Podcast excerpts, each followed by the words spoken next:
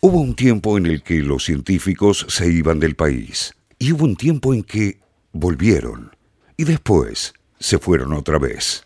Pero después volvieron y se establecieron aquí, en FM La Patriada, Ciencia del Fin del Mundo, sábados de 17 a 19 por FM La Patriada. Trataron por llegar tarde y por... Sí. eh, ¿Por qué más hoy? Porque mal. mucho al principio. Así que vamos Bueno, con vamos. total solemnidad, con la solemnidad que eh, caracteriza, caracteriza este programa con la columna sobre litio. Correcto. Vamos todos. No sé si ustedes saben, me imagino que sí, eh, que Argentina, Bolivia y Chile conforman lo que se llama el Triángulo del Litio. Eh, en Argentina con los salares, un salar que tiene el mejor nombre del mundo, que es el Salar del Hombre Muerto, Catamarca. Te transmite tranquilidad. Que transmite mucha paz. Por- Eh, no sabemos por qué se llama así. No tengo ni idea, pero bueno, es el mejor nombre de salar del mundo. Sí. El salar del hombre muerto, en Catamarca el salar de Olaroz en Jujuy, en Chile está el salar de Atacama y en Bolivia el salar de Uyuni, que es el salar más grande del mundo. Ahí va un curiosidato. Cuando llueve sobre el salar de Uyuni se forma como una película de agua que hace medio de espejo y el salar de Uyuni se usa para calibrar los satélites. Tipo, onda, que tiren el... que- vean cuánto tiempo tarda en ir y volver la luz en el espejo del salar de Uyuni se usa para eso. Rarísimo. Pero bueno, además de eso, hay un montón de litio en esos salares. El 85% del litio del planeta está en el sur de Latinoamérica, en estos tres, eh, en este triángulo del litio, digamos. Y digamos, además de, de llamarse el triángulo del litio, algunas personas le llaman la Arabia Saudita del litio. Claro. Porque en. Arabia Saudita, que están las reservas más grandes de petróleo, y bueno, este tema como de que ya lo venimos charlando en un montón de columnas, del cambio climático, de que necesitamos, eh, hay una crisis climática, una crisis energética, una crisis de todos los colores, y una de las cosas que hay que hacer es virar hacia energías más limpias. Entonces, por ejemplo, una de las cosas que están empezando a pasar, no tanto en Latinoamérica, pero sí en el mundo desarrollado, son los autos eléctricos. Sí. ¿no? Y los autos eléctricos tienen baterías de litio. Digamos, el celular que tenés, tu Ese, celular, sí, eso, ¿son de eh, litio? Todas la- esas baterías recargables son de litio, pero las baterías de los autos son mucho más grandes, de los autos eléctricos me refiero, eh, y tienen bastante más litio. Y me imagino que duran un poquito más que el celular. Porque sí, duran bastante más. con el celular te quedás. Si Sí, el en ce- un si- año o dos. Del celular depende la batería del auto, te quedás ahí en media cuadra. Tal No, cual. bueno, Por lo no. que dura la batería del celular. Perdón, quería denunciar dura. eso. Está disconforme con, con la compañía que no podemos decir porque... Está bien. No sé, ent- nunca entendí igual por qué no se pueden decir marcas en la radio. Después Pero- te explico. Otro día. No es la columna sobre marcas de la Es, radio. es cierto, es cierto, perdón. Con solemnidad. Con solemnidad, Entonces te lo digo. estamos en, en- en la zona con más litio Con del más mundo, litio del mundo. que es algo que empieza a ser cada vez más interesante porque sirve para baterías, por Tal ejemplo, de cual. autos eléctricos. Es decir, O sea, antes no se. ¿Se usaba el litio antes? En realidad el litio se usa para, para o sea, antes de este boom de las energías lim- limpias, entre comillas, ahora vamos a hablar Ujú. por qué. eh, se- el litio, por ejemplo, se usa mucho en la industria farmacéutica. Vieron que hay ciertos trastornos eh, psiquiátricos que se tratan con litio, la bipolaridad, la depresión, cierta, algunas otras eh, patologías de ese estilo. También eh, se usa mucho el litio en la, esto yo no lo sabía, en la industria de la cerámica y del vidrio, aparentemente porque el litio baja mucho el punto de fusión, entonces es como que es más rápido y, y cuesta menos energía eh, fundir Hervir o- cosas, claro, exacto. fundir cosas. Em, pero bueno, una vez que estas como explota esta, esta revolución de las energías eh, limpias y de los autos eléctricos, empieza a tener mucha más importancia el litio a nivel mundial y mucha más importancia geopolítica esta parte del mundo, digamos. Tiene como un ya tiene, tu- siempre tuvo una gran riqueza de recursos de un montón de tipos. Pero bueno, el, el litio, que es como la nueva revolución, está acá. Eh, La tenemos nosotros, digámosle así. Sí. Y es una buena noticia en principio. En principio es una muy buena noticia. El tema es que, bueno, después hay que ver quién lo explota, quién se lo queda, quién lo. ¿No es cierto? Porque noso- pensá que nosotros tenemos un montón de litio, pero lo que hacemos es exportarlo a granel. Exportamos O la sea, sal solo, claro. de carbonato sin de litio. hacerle nada. Sin hacerle nada. O sea, solo la extraemos del salar. Ahora les voy a contar cómo se hace. Eh, la exportamos y lo que hacemos es cada vez que nos compramos un celular importado, una compu que viene de afuera, un auto eléctrico acá no se usa mucho, pero cada vez que hacemos eso estamos importando de vuelta el litio que habíamos Claro. exportado, pero con valor Ahora agregado. con valor agregado. Claro. Ahora formando parte de una batería. Exacto, se calcula que el litio que hay adentro de una batería, al revés, la batería cuesta 100 veces más que el litio que tiene adentro. Claro. Entonces estamos comprándolo 100 veces más caro. Claro, y Em, no solo eso, sino que ¿quién exporta el litro? El litio, digo. No es que el usufructo de las ganancias de la exportación del litro, del litio, Del perdón, del litro. son todas para el gobierno nacional, sino cual, que cual. las mineras, digamos, sabemos, tienen porcentajes de de retenciones, de impuestos Bajísimo. ínfimos, Sí, con sí. lo cual es mínimo a lo que le queda Sí, al tal país. cual. Y las mineras no son nacionales. La mayor parte de las mineras acá en Latinoamérica son de otros países. Eso está- es también una de las cosas que hay que empezar como a pensar. Onda, bueno, tenemos un montón de litio, vamos a usar un montón de litio como planeta. Bueno, tratemos de que esta, esta repartija sea un poco más justa.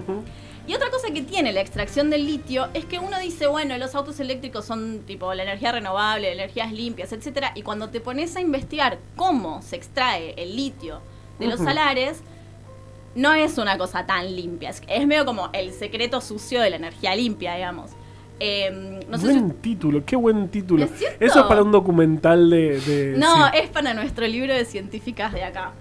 Ustedes saben que no- yo estoy, estoy escribiendo un libro con otras compañeras que se llama Científicas de Acá. Nos pueden seguir en Instagram, arroba científicas de acá, Me en encanta. Twitter, Por, por favor, háganlo. en Twitter, arroba científicas acá, sin el D porque no entra.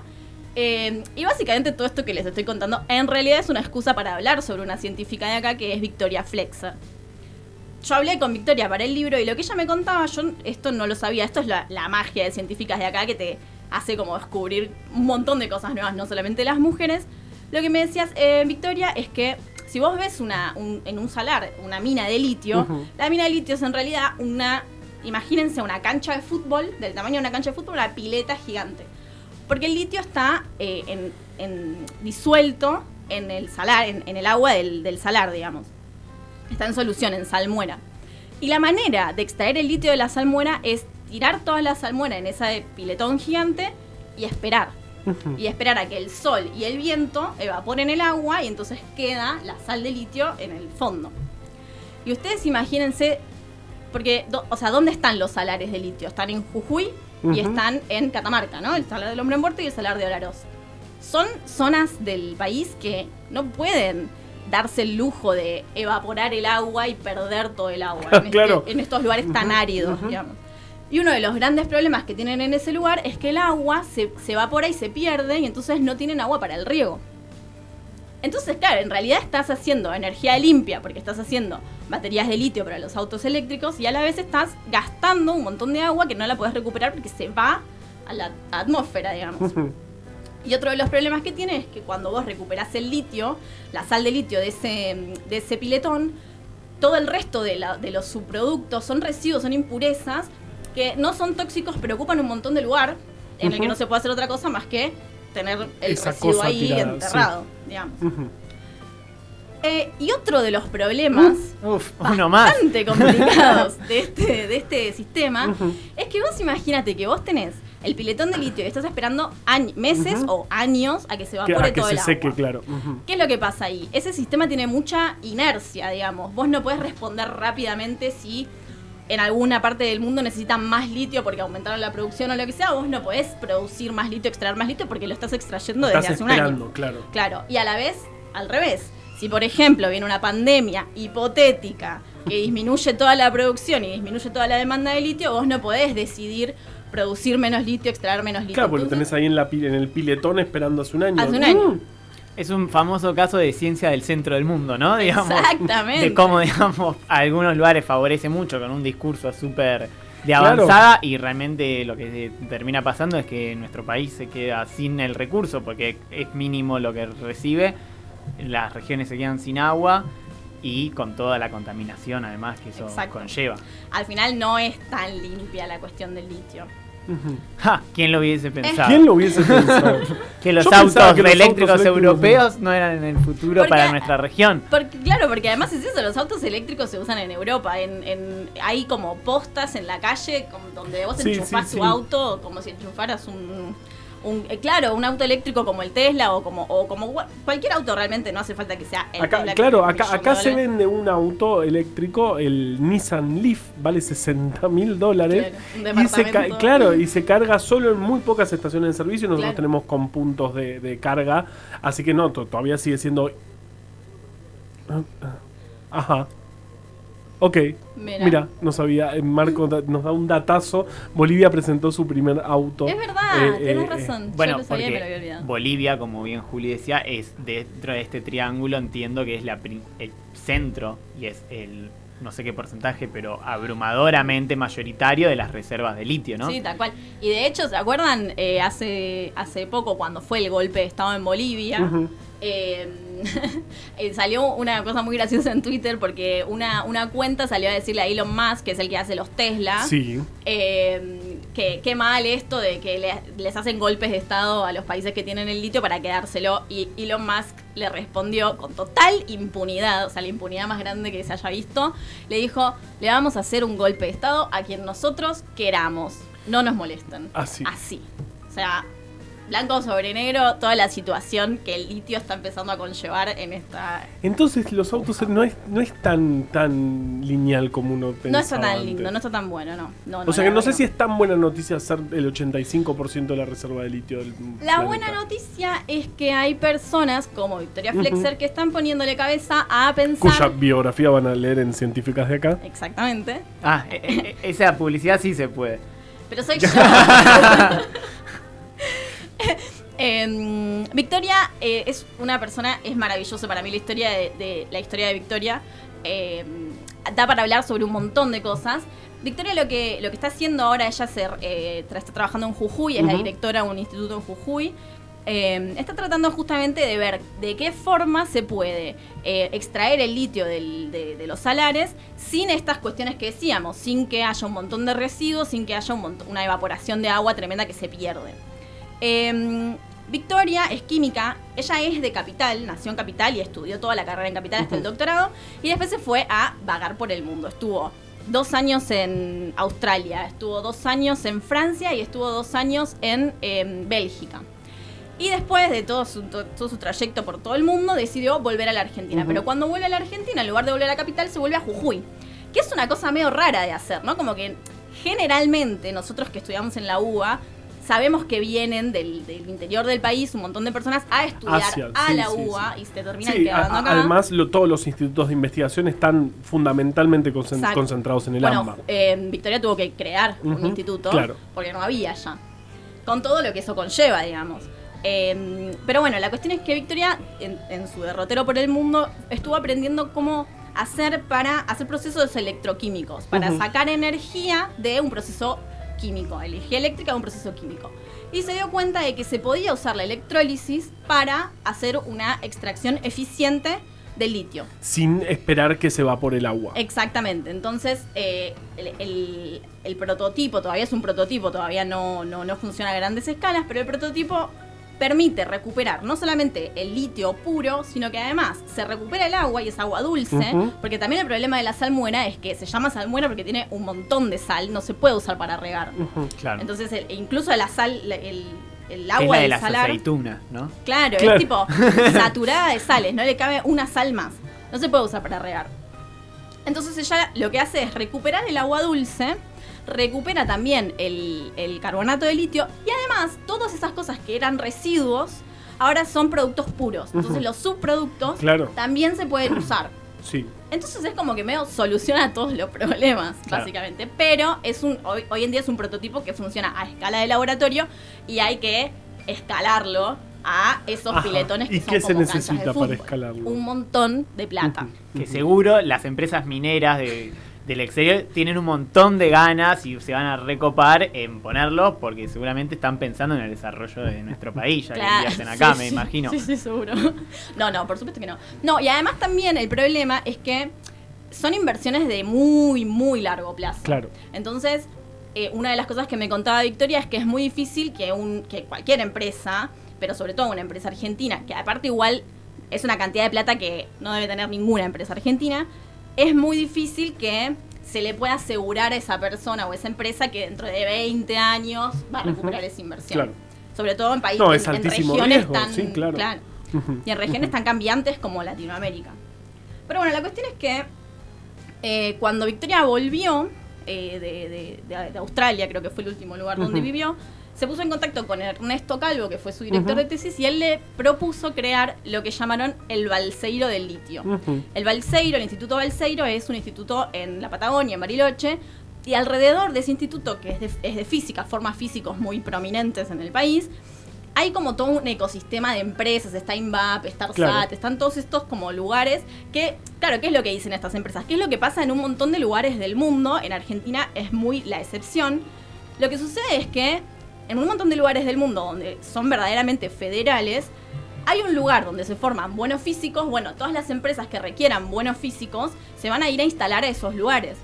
Eh, en cambio acá lo que sucede es que, bueno, el Balseiro es una excepción, pero después el resto de las industrias están todas como en el, como cerca de Buenos Aires, porque es donde está la gente, Sí. digamos. Entonces ella dijo, bueno, no, pero el salar está en Jujuy.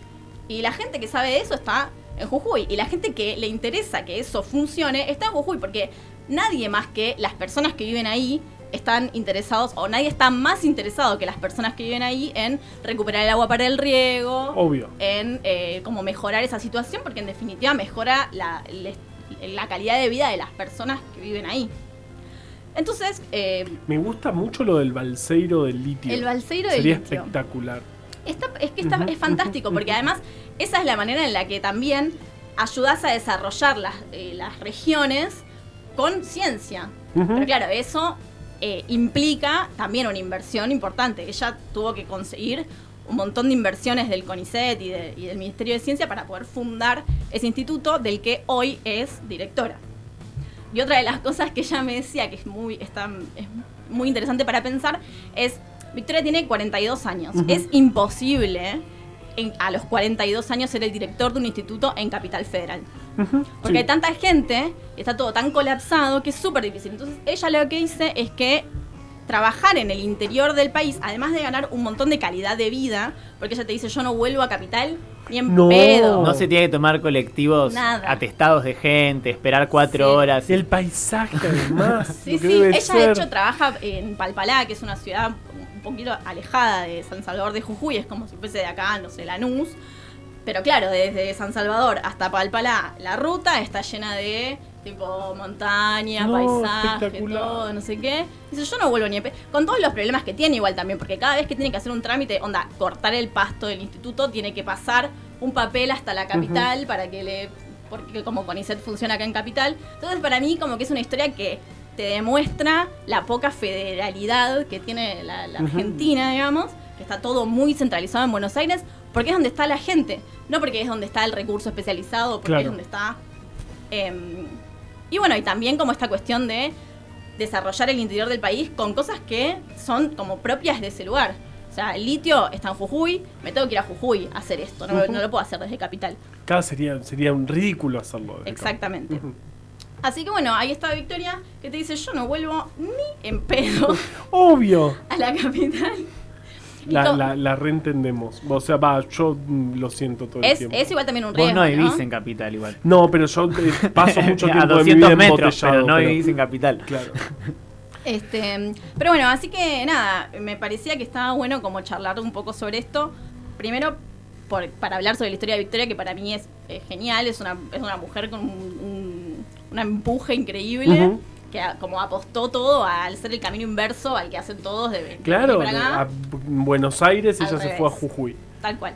Eh, y además como que me parece que como prende las alarmas de esto, como de bueno, hay como una cosa ahí medio sucia del litio que tenemos que, que- que enfrentar porque más que nada eh, lo, que, lo, lo que hacen en, en Europa o lo que hacen las mineras de venir acá y llevarse el litio es externalizar el costo ambiental. Totalmente. O sea, se llevan un montón de eh, porque claro, es- o sea, es nada, es Claro, sí, se les contamina menos su ciudad, pero a costo Sí. de eh, dejar Y sin agua posibilidad. y, y sacar un... Pero como no es el de- país de ellos, Claro, de es interesante todo... un montón de recursos, digo, con Claro. la exportación de litio, inclusive haciéndolo de manera responsable, podríamos solucionar un montón de los problemas que tiene nuestro país, ¿no? Digamos. Sí, sí, es interesante la cantidad de no aristas faltan, que tiene ¿no? cada problemática, porque acá vemos la falta de fe- federalización, dije bien, vamos, de en particular el sistema científico argentino, eh, eh, este problema de las potencias extrayendo en, en- en otros países y, eh, ¿cómo dijiste del costo ambiental? Exportando, Externalizar el costo externalizando Y acá, el costo Marco, ambiental. que creo que con sus aportes, si la gente aptra está escuchando, lo podemos postular a mejor operador sí, de la sí, radio del año. A ver si escuchan también un poco FM La Patriada. Eh, nos manda una nota que, donde dice que eh, ya está saliendo a la venta el primer auto eléctrico fabricado en En Bolivia. Bolivia, sí. con litio boliviano. Claro, y que vos habías dicho que el Nissan, que se vende acá en la. Argentina, ¿cuánto salía? 60 mil dólares. Bueno, el auto fabricado en Bolivia vale 5 mil dólares. APA, eso Bueno. por contar. Está bien. Vamos bien. todos con ese, con ese auto. Porque hacer ciencia para el país también es una patriada. Ciencia del fin del mundo.